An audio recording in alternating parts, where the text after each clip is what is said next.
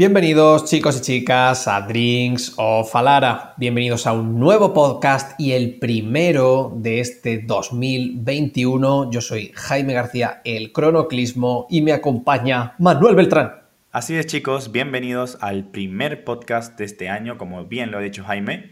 Eh, como todos saben, eh, ha sido unas vacaciones reparadoras para el equipo de Drinks of Alara eh, y a pesar de otros, ah, de la diferencia con el año pasado, este año Wizards no ha vaticinado ser nada ni decir nada sobre Commander. Nosotros no podemos quedarnos atrás y eh, traemos un montón de contenido y un montón de cosas de las que hemos hablado Jaime y yo. No antes, eh, por supuesto, agradecer a Ítaca por todo el apoyo que nos, nos han dado en el canal el año pasado. Han sido una pieza fundamental y este año reiteramos ese agradecimiento hacia ellos por todo el apoyo que nos han brindado y por supuesto a ti, a la comunidad, por estar siempre pendiente, comentando, eh, dándonos sus likes, su, compartirlo con sus compañeros, amigos, colegas y eh, hacer eco de este grandísimo formato que es Commander. Eh, ¿Por qué brindamos hoy, Jaime? Eh, pues yo quiero brindar por el primer baneo de este 2021. Ha sido una carta de Commander Legends. Eh, ese, tenemos el honor como, como canal de Commander de que la primera carta baneada de 2021 sea de Commander Legends. Ha estado en la legalidad creo que un par de meses, nada más. Y se trata eh, de Fall from Favor, la carta azul por tres manás Laura que giraba creo una criatura del oponente y, te, convertía en el monarca y no se enderezaba. En fin, se ve que en Pauper estaba rotísima, más por el tema del monarca quizá que otra cosa, no lo sé, tampoco controlo mucho del formato. Pero es el primer baneo y hay que celebrarlo para que este 21, por favor, no sea como el 20 ni como el 19 en cuanto a baneos de carta, al menos vamos a, brindar por eso. ¡Salud! ¡Salud! Ah. Bueno, Manuel, hoy te he emplazado aquí para hablar de un tema y es, y, por suerte, es de, vamos a hablar de cartas en Commanders. Y tú dices, bueno, Jaime, qué genérico, ¿verdad? Eh, eh, decir eso y no decir nada es exactamente lo mismo. La idea me surge eh, cuando un, iba a decir un suscriptor, pero realmente yo no sé si es suscriptor o no, sencillamente me escribió por Twitter, y era un chico que me preguntaba si Demonic Tutor iría bien en su mazo. ¿Vale?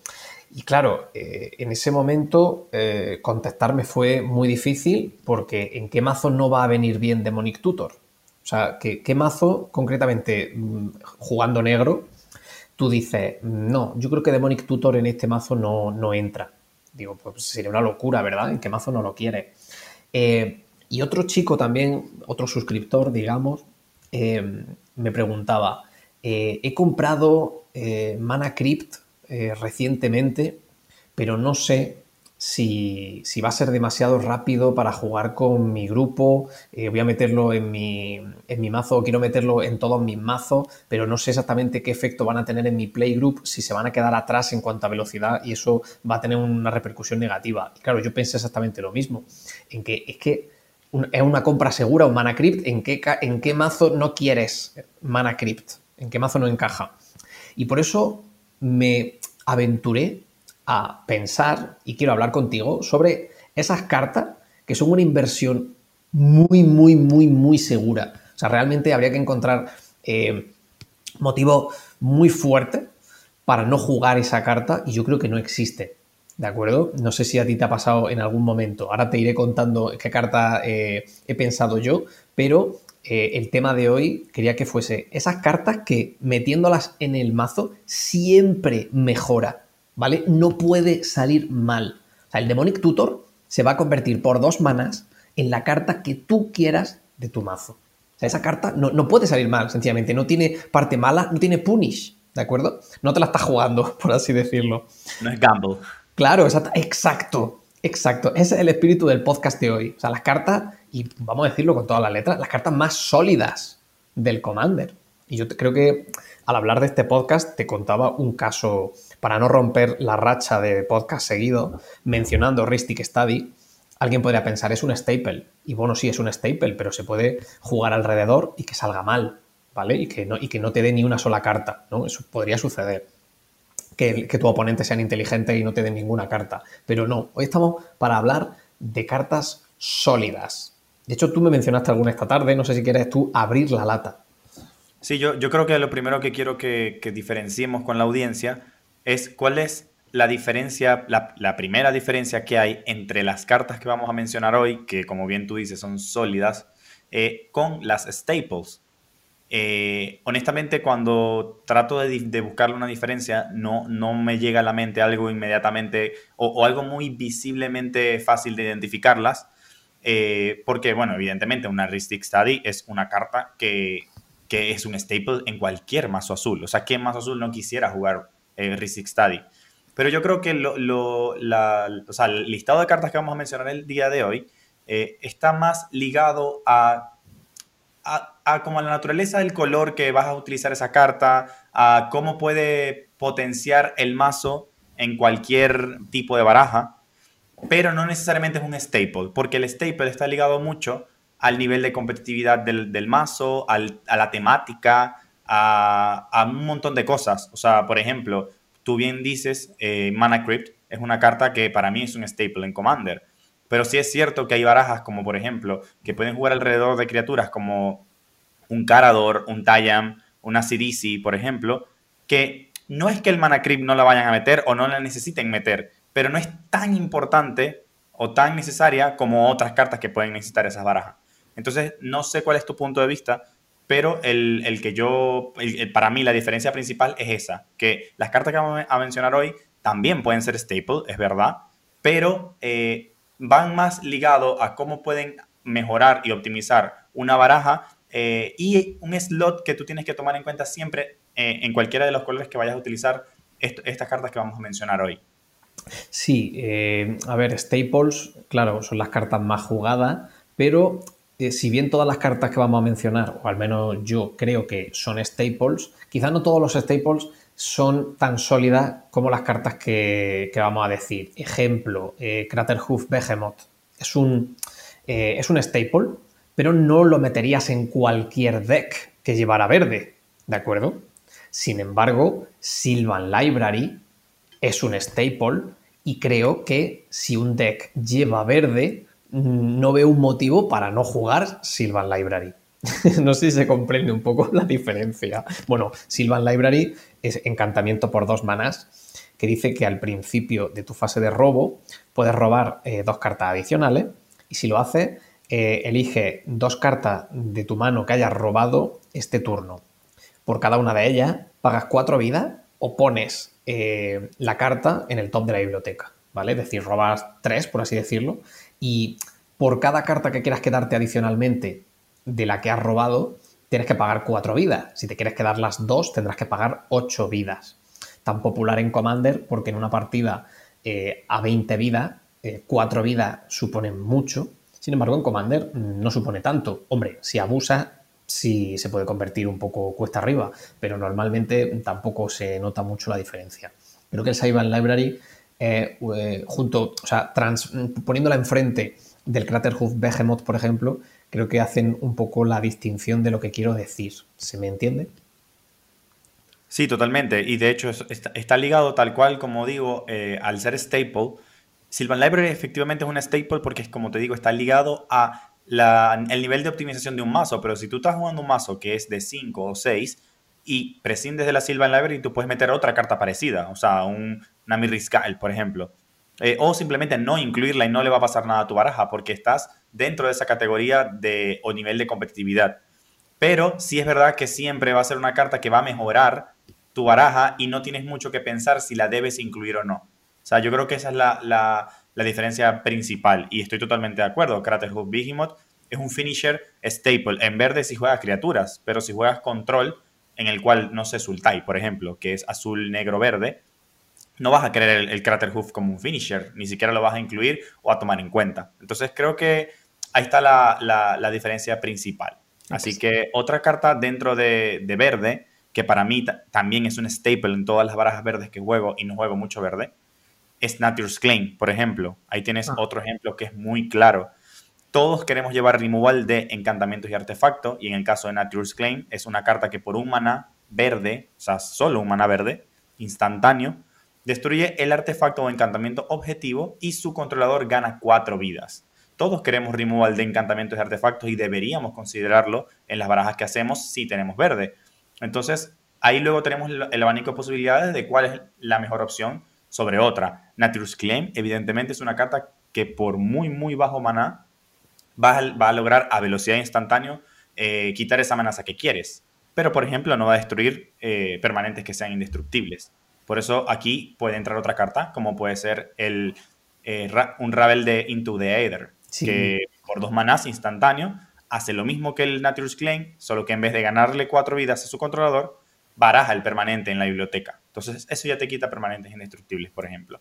Pero eh, es una carta perfecta para el, tipo de, de carta que estamos buscando el día de hoy.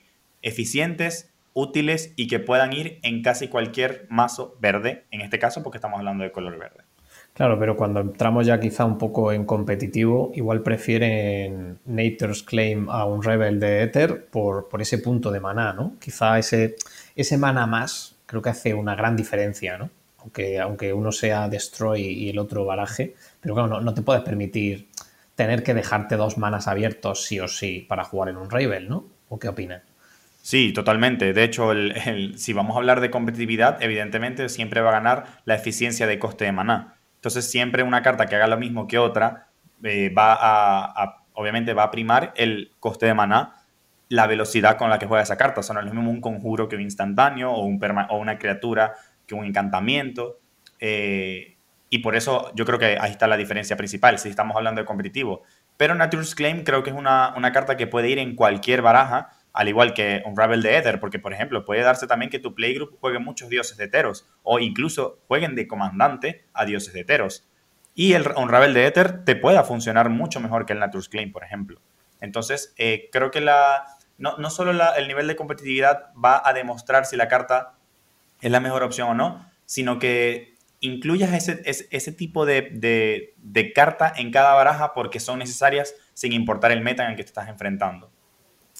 Em, te quería decir, Sylvan Library al final no te está permitiendo robar cartas a cambio de perder vida. ¿Cómo? O sea, ¿no es un poco chocante que eso esté en el color verde y no en el color negro? Sí, pero yo creo que Sylvan Library también es un, permanente eh, que es muy, muy viejo. Yo creo que eh, la primera vez que apareció Sylvan Library fue en una edición, eh, no recuerdo si fue Ice Age o, una de esas ediciones muy, muy, muy antiguas en la que el color pie todavía no estaba tan desarrollado o definido como está en el día de hoy, ¿no?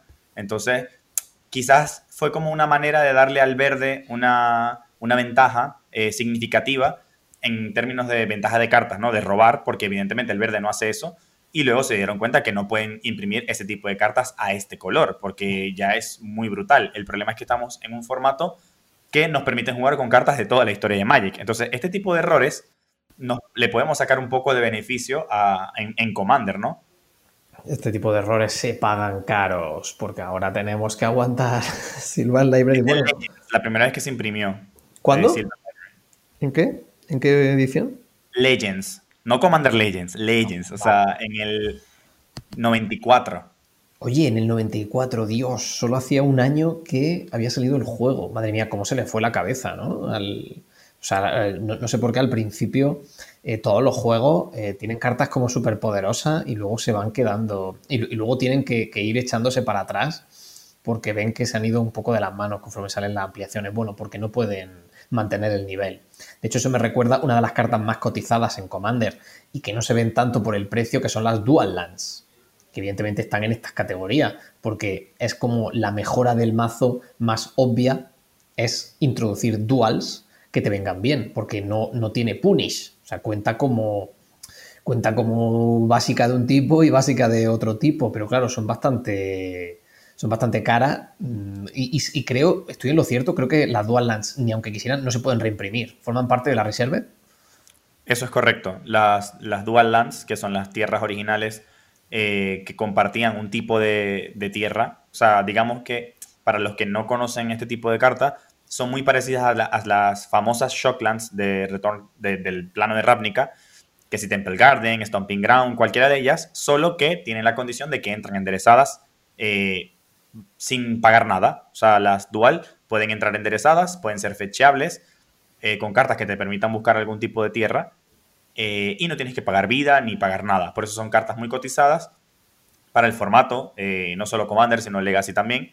Y eh, evidentemente, por estar en la Reserved List, tienen el precio que tienen, porque no van a volver a ser reimpresas, ni siquiera, ni siquiera creo que pueden sacar tierras parecidas, o sea, a, ese nivel de, de limitación se llega. Así que, bien como lo dices, es, una, es un staple porque si tienes la oportunidad de tener una dual land y vas a armarte un mazo de Commander, pues eh, yo no la compraría como una prioridad porque para mí no son necesarias para jugar Commander, pero si puedes tenerlas y, las, están en tu, en tu propiedad, no hay razones para no meterlas. Así de sencillo. O sea, no, no, hay, no hay nada que tú puedas decir.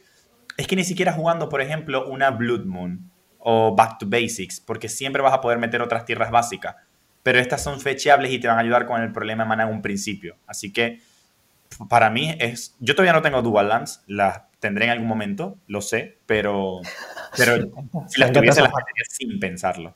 Claro, pero me encanta esa parte de las tendré en algún momento, lo sé. Pues cuidado porque el precio solo va hacia arriba. Igual la subida de precio va mm, más rápido que la capacidad de ahorro de, de ti, por ejemplo.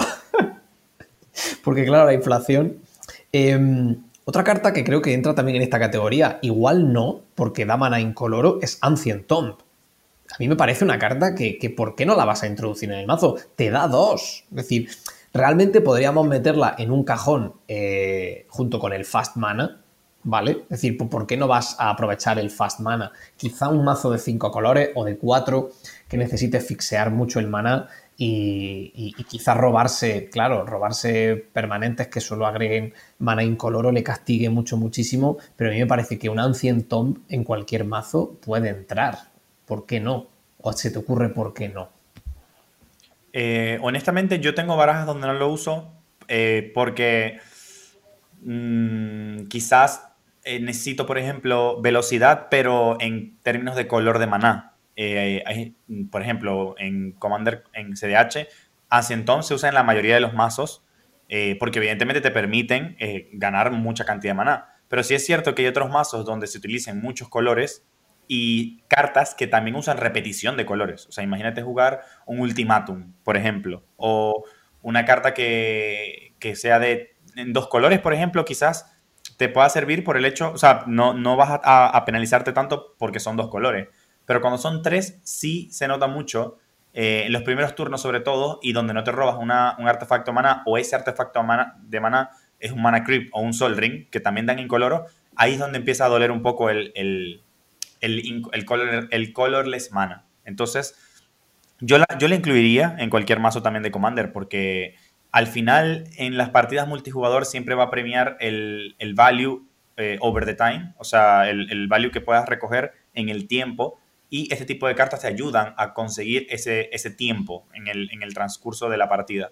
Entonces, yo la incluiría, de verdad, no, al menos que mi baraja sea hiper rápida, que necesite costes bajos. Eh, por ejemplo, en el mazo de piratas se me ocurre que no la llevo, eh, Malcolm y Bridges, porque mi curva, mi curva más alta es eh, Bridges, cuatro manás. Y el Ascentom no te hace falta porque al tercer turno ya estás bajando a Malcolm, que también te da tesoros y maná. Entonces siempre me ha sido una carta muerta que solo me quita dos vidas, porque no me acelera técnicamente. Claro, quizás en un mazo de ese estilo no, te, no, la quieres, pero Malcolm y Bridges digamos que es un mazo muy curioso y muy, y muy innovador, ¿no? Eh, hace poco lo estaba jugando Tomer Abramovici en streaming, eh, una versión de 20 dólares, y dice, eh, básicamente se trata de sacar value hasta que de repente ganas de la nada. Porque hay un, hay un combo, ¿no? Con Malcolm y, un, y el Minotauro aquel que, automáticamente ganas. O sea, no es un combo de dos cartas, una de ellas es tu comandante, y es que yo creo que ese mazo tira, pero, pero súper, súper, súper bien. Echar un ojo a la lista eh, por si quieres añadirle alguna carta, pero vamos, que, es, un, caso raro, ¿no? Malcolm y Bridges han venido igual para quedarse, me parece un mazaco. No sé qué, no sé qué piensa, lo sigues pensando. Sí, que Malcolm y Bridges es ese tipo de barajas y muchos, muchos similares. En Commander les pasa lo mismo con el Asentón, porque son mazos que quieren bajar rápido el comandante, son de. El, Fast Mana está mejor visto en formato de artefacto y no de tierra, porque al final, sí es verdad que el Ancientón te permite, por ejemplo, jugar a Malcolm el segundo turno, si tienes una, una fuente de color azul. Pero, como te digo, la mayoría de las veces es una carta que simplemente te va a dar un mana incoloro, porque el otro mana lo vas a perder, no lo vas a utilizar. Entonces creo que es la única manera que no, no incluiría en Malcolm y Bridges al menos este tipo de cartas. Eh, ahora, el mana crypt es fundamental, por ejemplo. Fundamental, pero porque vale cero. O sea, es que no hay, no hay punish posible, ¿no? Exactamente, exactamente. Eh, y, de hecho, yo no sé qué te parece a ti, pero el, el mana crypt, tú sí lo meterías en cualquier mazo. Eh, casi, casi, casi, casi en cualquier mazo, sin duda, salvo algunos muy friki eh, de estos tipos de mazos de no, yo solo llevo eh, tierra y criatura, ¿vale? Cosas de este estilo, ¿sabes? Mazos friki que a mí se me ocurren, ¿de acuerdo? De hecho, hace poco publiqué, relativamente poco, por Twitter la lista esta de Gilanra y Brinelin de costes de 6 de mana convertido o más. Entonces, bueno, en ese tipo de mazos tan frikis, quizá no. O había versiones también, por yo que sé, de Lord Wingrace, que no llevan absolutamente ningún artefacto, prácticamente. No sé si llevaba el Sol Ring o, ninguno. Entonces, bueno, hay algunos mazos que por ser tan específico eh, no lo utilizan, pero de normal, en cualquier mazo, sin saber qué mazo estás jugando, te diría, mm, mete mana crypt y no vas a fallar, sin duda. O sea, si me dicen, no es que me sobran, tengo 40 euros que no sé qué hacer con ellos, pues cómprate un mana crypt. O sea, es que no sé lo que juega, pero cómpratelo o no. Sí, totalmente. De hecho, el, Mana Creep gana solo por el hecho de ser artefacto. O sea, ya, con esa, ya por esa razón, sí no hay forma de que no lo metas en, cualquier deck. Porque lo bueno que tiene el Mana Creep es que tú te lo puedes quedar en tu mano si de casualidad no le puedes sacar provecho en los primeros turnos y luego bajarlo para darle una acelerada impresionante y sorprender a los rivales, ¿no? O sea, es algo que me parece que tiene el, mana creep dentro de su, de, su, composición como artefacto, al igual que otros artefactos como puede ser el, el Chromox, por ejemplo, que por cero maná eh, tiene imprint, es una carta original de Mirrodin. Cuando Chromox entra al juego, tú exilias una carta de tu mano impresa al Chromox y girándolo te da un maná de eh, la identidad de color que tenga la carta impresa. Entonces, Chromox eh, al igual que Mana Creep, al igual que Sol Ring, que yo creo que Sol Ring ganaría entre los Staples eh, artefactos porque su precio es mucho más accesible y todos cuando compran un Precon, cuando compran algún producto de Commander, va a traer un Sol Ring. Entonces creo que esa carta no hay forma de que no la lleve algún mazo. Pero cartas como Scromox, que es la que acabo de mencionar, para mí también son fundamentales porque te permiten acelerar tu jugada, tu value en el, en el juego. O sea, hace poco, bueno, tú has jugado contra mi mazo de Jared Carthalion y a mí me parece mucho más importante que me salga un Chromox que un Mana Creep, por ejemplo, porque me permite tener a Jared al segundo turno. El, el Mana Creep no me lo va a permitir nunca. Me lo va a permitir si me lo matan o si quiero jugar hechizos un poco más caros, pero de resto, el, el, el Chromox es un excelente acelerador y fixiador de color al mismo tiempo. Eh, bueno, aquí varias cosas que comentar. Para empezar, lo que ha dicho de Sol Ring, mm, estoy totalmente de acuerdo y pensemos en que si no se hubiese adoptado esa política, igual con Sol Ring estaríamos hablando de una carta igual que valdría ahora, pues yo que sé, 15 euros, 20 euros, si no, si no viniera en, como bien dice, prácticamente todos los productos de Commander. Entonces, por esa parte, gracias Wizards, eh, y por otra, si bajando un Sol Ring te convierte automáticamente en el archenemy de la mesa, que la gente te empieza a hacer focus, bajando un Mana Crypt, espero que sea totalmente peor, porque encima es que lo bajas por cero. Eh, vamos, yo eh, al menos espero esa reacción en la mesa. Y por otra parte, decir que, bueno, se imprimieron algunas cartas así un poco de punish, tipo Treasure Naver, que es el goblin este que cuando un oponente utiliza un, un artefacto, una habilidad activada de un artefacto. No recuerdo bien si era para agregar maná o sencillamente por jugar habilidad activada de artefacto. Eh, Siempre hay que ir un artefacto para agregar maná. Ajá, para agregar maná. Pues te lo quedabas eh, hasta, el, hasta el siguiente turno, ¿no? O sea, en el siguiente turno tú lo controlabas, de manera que podías hacer lo que quisieras con ello. Eso hacía un poco punish a este tipo de carta. Y luego tiene sinergia contraria si un oponente te juega un Dockside Extortionist. Eso también es cierto. Cartaza, por cierto, que no sé si el Dockside Extortionist deberíamos meterlo casi, casi, casi en este podcast. Totalmente. El Dockside para mí es una carta que no hay forma de no jugarla si juegas rojo. O sea, es una carta que te va a dar ya con que tengan los oponentes tres artefactos o encantamientos, ya es una carta que se paga a sí misma y además te regala un mana adicional. O sea, no, hay forma de que esa carta no, no entre. Me encanta. Y, eh, ojo, ¿es pirata? Y es pirata, por supuesto. Ah, por favor, lo tiene todo, ¿eh? Esa carta, lo tiene absolutamente todo. Em, bueno, vamos a hablar de un auténtico, bueno, de una carta, yo diría más que staple, es una carta icónica, ¿vale? Del formato que es Cyclonic Rift. Eh, sea cual sea tu estrategia, ¿vale? Digan, no, pero es que yo quiero combar muy rápido, o como tú dices, no, bueno, yo es que mal con mi Bridges, mi mayor curva es 4 y yo es que juego de esta forma. Creo que siempre, en todo mazo, puedes detener tu estrategia para jugar un Cyclonic Rift con el Overload y quedarte como Dios. O sea, creo que, creo que es una carta que no importa qué es lo que haga tu mazo, me parece que está bien jugarla. No, no le veo. No, no, le veo sentido a no jugar Cyclonic Rift, salvo que yo que sé. Probablemente creo que en competitivo es cierto, creo que no se juega tanto o no se juega porque igual no, no llegan nunca a hacer una jugada de 7 manás o es un poco complicada o te la estás jugando mucho, jugando por 7 manás solo un hechizo y que te lo contrarresten. Pero bueno, eh, creo que en el, en el Commander que todos conocemos, eh, un Cyclonic Rift mm, siempre gusta. Bueno, Cyclonic Rift es una carta que es staple en CDH eh, por una sencilla razón. Es una carta que puede bien eh, premiarte tanto en el early game como en el late game. O sea, es una carta que mientras más tiempo pasas con ella, se vuelve mejor. Entonces, en un principio siempre te va a ayudar a quitar molestias, como puede ser un eh, Magistrate, por ejemplo, que no te permita jugar a tu comandante, o alguna pieza de stacks, que por dos manás lo puedes regresar sin problema y luego, eh, si la partida se alarga o se estanca y llegas a 7 manas, vas a poder devolver todos los permanentes. O sea, siempre es una carta que te va a, premiar mucho por su bajo coste de maná y luego, eh, si la mantienes en, la partida, pues el premio es mucho mejor, ¿no?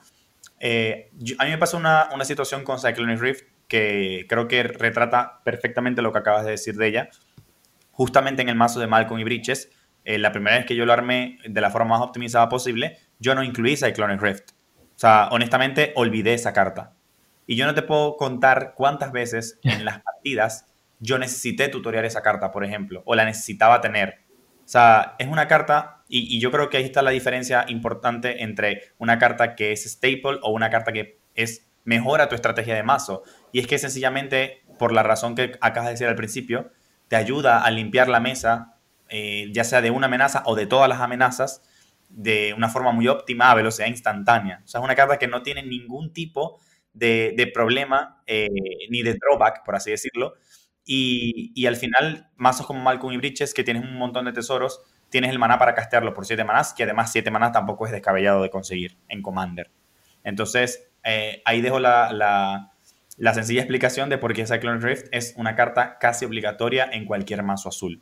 Y la volvieron a sacar en Double Masters, chicos. Aprovechad. Bueno, con una versión, además, la, el arte alternativo. Por ejemplo. ¿Cómo? El box topper de Cyclone Rift es espectacular. Sí, el box topper eh, está, está, muy chula y, la verdad es que el dibujo normal no me gusta demasiado. Hay como un tornado y tal, bueno, pero es que el, el, box topper es espectacular. Pero bueno, no podemos entretenernos a adorar Cyclone A ver, adorar igual es una carta que por, que por principio igual, vete tú a saber si no, si no se va de mis decks. Eh, la siguiente carta que te mencionaría es Vampiric Tutor, que no, no habría mucho más que mencionar que lo que ya he mencionado para Demonic Tutor, porque el Vampiric Tutor viene a ser lo mismo, pero pone la carta en el top de la biblioteca, pierde dos vidas, vale un maná en lugar de dos y es instantáneo. Vampiric Tutor yo diría que es mejor que Demonic Tutor, pero te iba a comentar que me parece muy curioso que en el ciclo de tutores, este de Enlightenment Tutor, em, eh, Mystical Tutor, eh, Wizards decidiera que el negro pudiese buscar cualquier carta. A mí me parece curioso, ¿no? Que no, pues bueno, el azul solo va a buscar instantáneo, conjuro, el blanco va a buscar encantamiento, eh, el verde va a buscar criatura, bueno, el negro va a buscar todo. No sé, para mí es como que me chilla un poco. Al final el negro es el, color del, tutor a cambio de un precio. El tema es que ese precio en Commander es irrisorio, porque son dos vidas. O sea, en, un formato de 20 vidas, te estás quitando el 10% de tu vida. pero aquí te estás quitando un 5%, o sea, no es nada a velocidad instantánea. Eh, tiene sentido que sea negra, porque el negro, como te digo, es el que, el que busca cualquier carta. Eh, siempre ha tenido cartas de ese estilo, de una forma u otra. Y yo creo que ya cada uno de los otros colores se especializan a su forma en la búsqueda. El blanco, evidentemente, te busca eh, artefactos y encantamientos, porque el blanco es lo que suele hacer con ese tipo de cartas. El azul te busca, Mystical Tutor te busca instantáneo conjuros, y el Worldly Tutor te busca criaturas. O sea, creo que de los colores, si tuviese que elegir uno, el negro evidentemente era el que buscaría todo. Los demás, bueno, ya estarían dirigidos a sus respectivos colores. Y Gamble, que lo hace de una forma muy caótica, eh, en el color rojo, ¿no? O sea, te doy cualquier carta, pero la puedes perder. Ya ves, podría haber sido búscate cualquier carta, sacrifica una tierra o algo así, que para mí tendría más o menos... Sería mejor que Vampiric Tutor. ¿Sería mejor que Vampiric Tutor? Bueno, a ver, en, Command, en Commander sí, pero a la hora en la que fueron impresas esas cartas, quién sabe, ¿no? No sé. Bueno, sí, porque sacrifican la que. Sacrifica. Bueno, te, tendría que decirte, sacrifica una tierra enderezada. porque si no te sacrificas la tierra que, con la que acabas de pagar el gamble. ¿Cómo? Si no sacrificas la tierra, descartas tu mano. Eh, wow, sería brutal. Descarta tu mano, Dios bendito, ¿eh? ¿Te imaginas que el rojo hiciera eso? Busca una carta, pero solo te puedes quedar con esa carta. Joder, serías loquísimo. Nos tienen que meter en Wizards, ¿eh? La siguiente carta eh, también es, bastante... Eh, es candidata a irse de mis mazos porque es un puto coñazo de carta. O sea, yo la tengo, de hecho la tengo desde que valía poquito, porque esta carta empezó tapada, no se dieron... los jugadores no se dieron cuenta de su potencial hasta pasado quizá algún que otro mes. Smothering Tithe un staple, vamos, super, ultra, mega staple blanco, un encantamiento por 4 manás, que dice que cuando un oponente roba una carta, puede pagar 2. Si no lo hace, tú creas una ficha de tesoro que se sacrifica para darte un maná. Eh, Smothering Tithe es un coñazo de carta.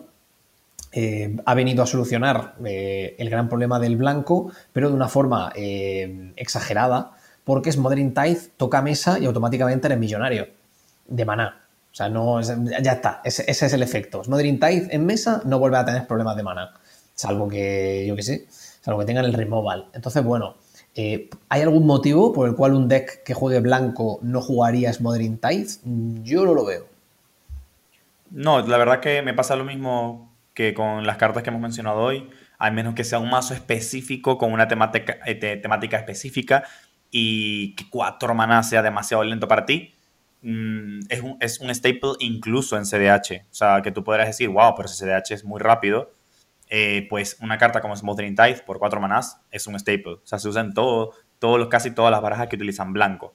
Y además recuerden que el blanco eh, no es el color más explotado de Magic, entonces las pocas cartas que se utilizan en Commander son muy necesarias y Smothering Tithe creo que pasa el corte siempre por esa misma razón. O sea, es una carta que no, no pierdes nada no jugándola. O sea, no metiéndola, pierdes más que, metiéndola. Así no tenga mucho que ver con tu temática, me explico.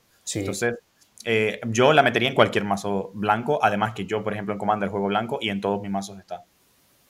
Em, la próxima carta, es posible que haya cartas, entre comillas, mejores, ¿de acuerdo? Y yo admitiré totalmente que son mejores, pero a mí no me parecen tan sólidas, o al menos tan puras, bellas, como Pirexian Arena. ¿vale? El encantamiento negro por tres manás que dice que al comienzo de tu mantenimiento pierdes una carta y robas, o sea, pierdes una carta, joder, ya, estaría bueno. Pierdes una vida y robas una carta.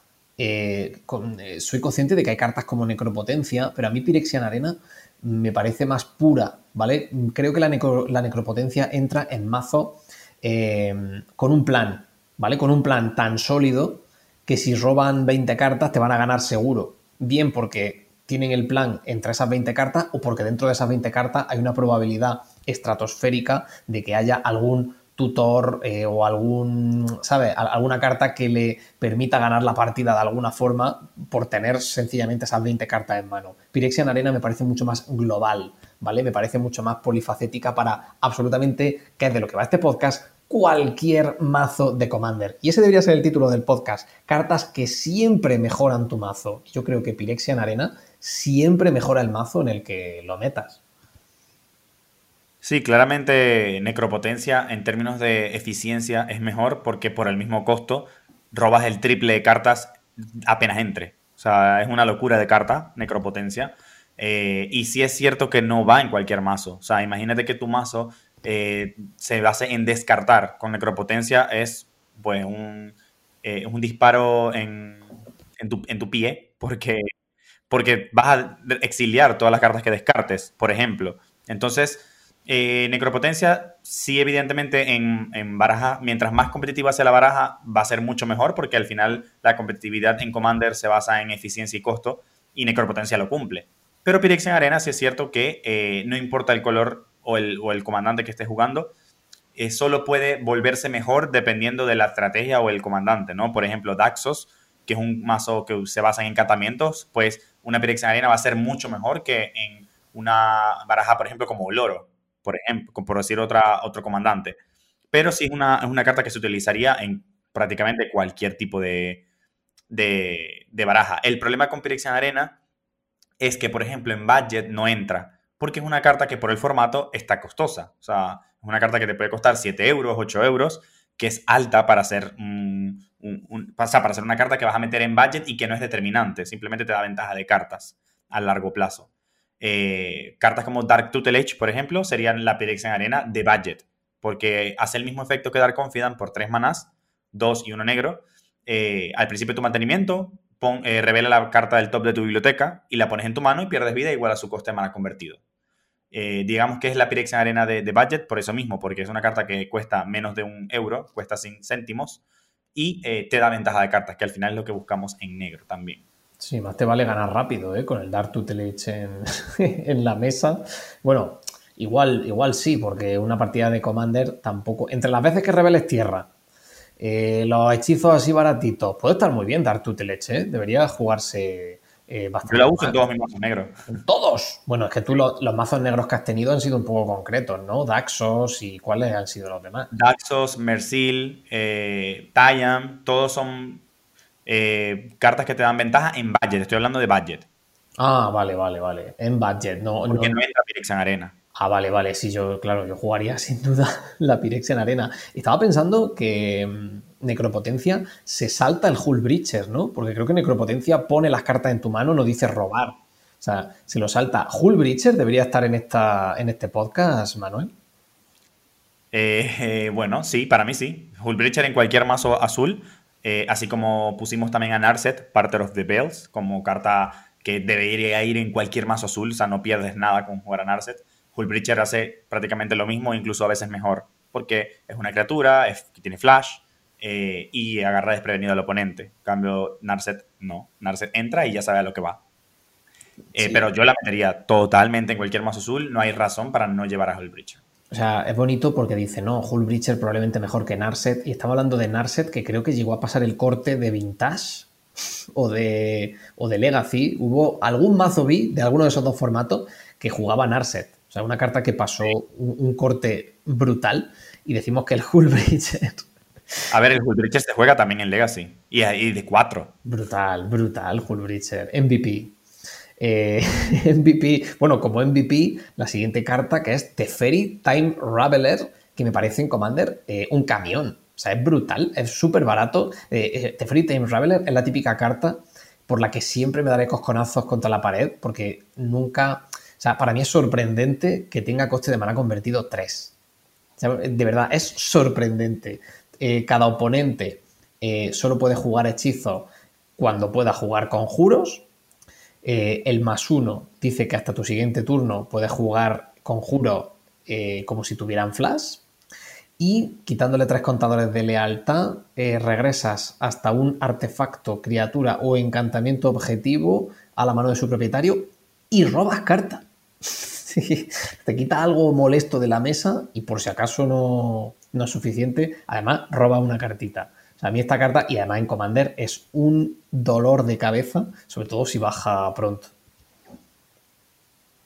Sí, el Teferi, yo no, yo perdí la cuenta cuántas veces lo han bajado de forma inesperada, porque yo nunca recuerdo esa carta en Commander, de verdad. Eh, no estoy acostumbrado a que la jueguen, pero he perdido muchas veces contra esa carta. porque te nulifica las respuestas prácticamente y le da pie a la persona que lo juegue a combar o ganar un montón de value que no vas a poder responder. Entonces, eh, si juegas azul y blanco, es una carta que vas a utilizar, pero si es cierto, por ejemplo, yo no lo utilizo en ninguna de mis barajas a, este Teferi. Eh, ¿Por qué? No sé, nunca me lo he preguntado, pero creo que se me hace más fácil contrarrestar los hechizos, eh, sobre todo porque yo juego azul blanco es incompetitivo y, se me hace más fácil tener hechizos azules de contrarrestar que bajar a Teferi y esperar otro turno para poder hacer cosas. es lo que pienso. No sé, ya te crearán, ya te crearán Teferi Time Breacher, que será lo mismo pero con Flash. Y entonces, entonces lo verás con otro ojo y estará en, estará en el podcast. Eh, una carta que creo que tú le tienes bastante cariño y yo también. Me gusta que una carta de coste de mana convertido 6 y 6-6, vigilancia, gigante sea un staple de Commander y es eh, Sun Titan. Eh, cuando el Sun Titan entra al campo de batalla o ataca, puedes regresar eh, la carta de permanente objetivo con coste de mana convertido de 3 o menos de tu cementerio al campo de batalla. Me parece una carta que si juegas azul, quizá un poco más restringida que el resto de cartas que hemos visto, pero, o sea, azul, perdón. Joder, corrígeme, Manuel, que estoy aquí diciendo locura. si juegas blanco, eh, yo lo metería siempre, o casi siempre, ese Sun Titan. A mí el Sun Titan me, parece una, carta muy buena. Eh, yo la juego también en casi cualquier baraja de, color blanco. Eh, sobre todo si, juegas permanentes, ¿no? Porque al final, además que es una excelente pieza de combo, o sea, tiene muchos combos asociados también en muchas barajas de Commander. mazos que lo puedan blinkear, le sacan un montón de value, es un buen cuerpo. Eh, suele estar acompañado de otros colores como el verde que también te ayudan a rampear eh, o los propios artefactos de maná. Entonces, mm, para mí es una carta que no pierde de ninguna forma. Siempre que entra es para darte un beneficio eh, más que perjudicarte o, más que decir, wow, es muy caro, no lo puedo jugar. Nunca, nunca me ha pasado con eso Titan porque siempre va a estar... Ah, recuerda que siempre es una carta que ya de por sí cuando baja te da otra carta. O sea, tú no estás pagando 6 por un 6-6, estás pagando 6 por un 6-6 y un permanente de 3 o menos de tu cementerio.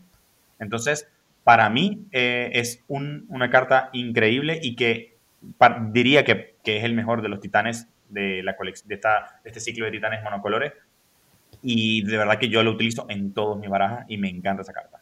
Eh, Sun Titan que entra, regresa Dockside Extortionist y sigue la fiesta, ¿no? Ese turno sería brutalísimo.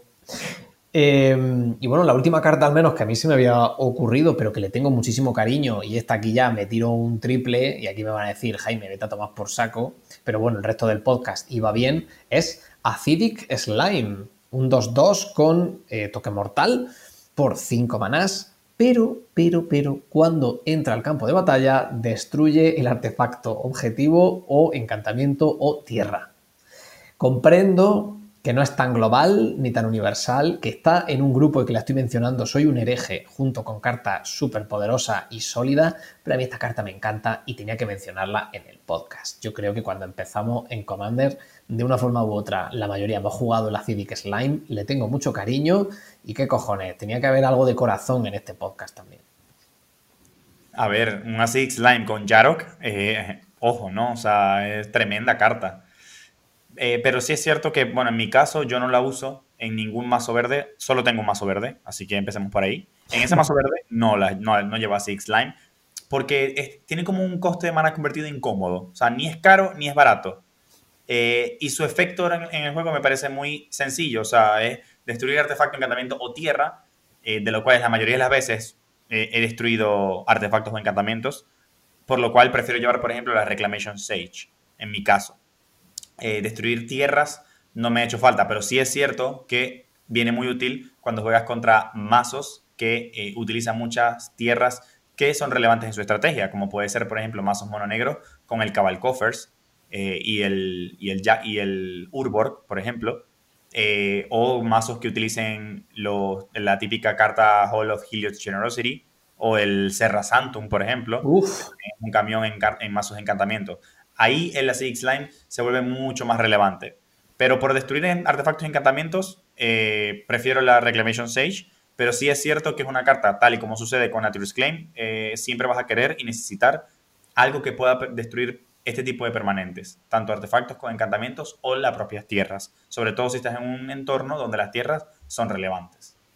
Eso te iba a decir, todas las tierras que has mencionado, a mí siempre me, apetecería destruirlas y es algo relativamente olvidado en los decks de Commander, en plan, una carta que pueda destruir una tierra, porque como bien dice ese Cabal Coffers, eh, mm, al final el jugador de mono negro va adquiriendo cada turno una cantidad de mana tan ingente que acaba superando a todo, al resto de la mesa y encima negro tiene recursos mm, para parar un tren. El verde está fuerte, pero mono negro también hay muchas cosas que puede hacer. Eso sí no te gana.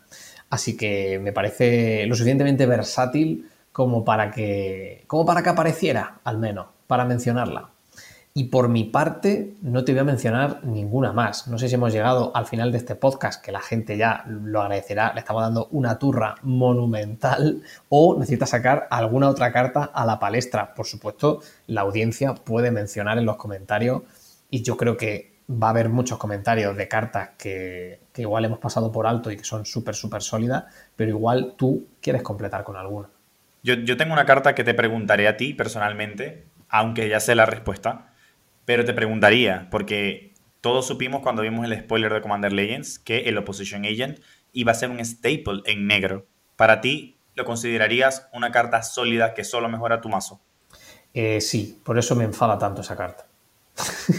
es, o sea, es, son, es una respuesta en dos fases. Para mí, sí, sin duda, y por eso me enfada tanto.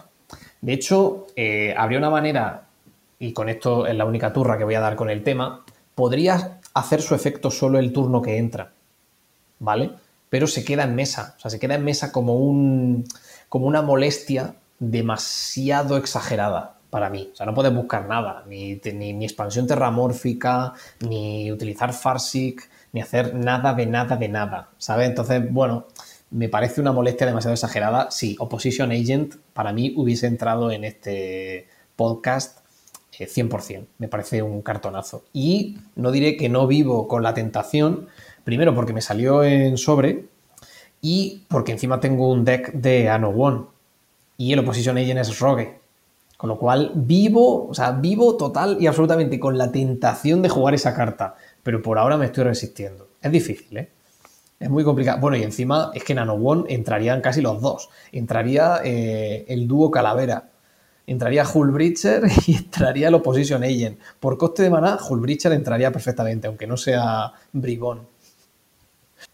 Bien, y hemos llegado al final de este podcast. Eh, esperamos hayan disfrutado este episodio. Eh, todas estas cartas que hemos mencionado el día de hoy, las evidentemente, y una, un montón de otras cartas que pueden dejarnos en los comentarios que estaremos encantados de leer y, seguir conociendo y alimentando todo lo que tiene que ver con el formato y las cartas que podemos utilizar en las barajas, eh, queremos que sepan que esto es un compendio de lo que Jaime y yo hemos, eh, digamos, visto o, o, jugado en nuestra experiencia como jugadores de Commander, pero evidentemente esto puede ampliarse muchísimo y cambiar el prisma dependiendo del nivel de competitividad, del playgroup, de la facilidad de conseguir la carta y un montón de otras eh, condiciones que eh, cada uno ya puede establecer. Pero nos encantaría saber en los comentarios qué otra carta mencionarías, qué otra carta te parece importante, porque estamos seguros que no mencionamos todas. Eh, pero bueno, eso es lo que tiene tener podcast de, de, una cierta hora, que no pueden durar 16 días los podcasts, porque si no, estuviésemos aquí mencionando millones de cartas más. Eh, pero bueno, nada, simplemente agradecerte el tiempo acá escuchándonos eh, por favor, si te gustó el episodio, compártelo, da like, comenta, eh, muéstraselo a tus amigos en redes sociales y enséñale esas cartas que no pueden faltar en cada una de sus barajas. Bueno, y por supuesto decir que tenemos código de descuento en Ítaca. Podéis utilizarlo para comprar carta o ahorráis un poco de dinero y ayudáis al canal que siempre mola. Y dar la bienvenida a este 2021 que parece que va a haber más Drinks of Alara. También alentaros a eh, diseñar algún tipo de setup para poder jugar a Commander por cámara, porque tiene pinta de ser un 2021 en el cual eh, quizá va a ser tan necesario como en el 2020. Así que ahí va ese consejito. Y nos vemos en el siguiente podcast, chicos. Adiós. Adiós.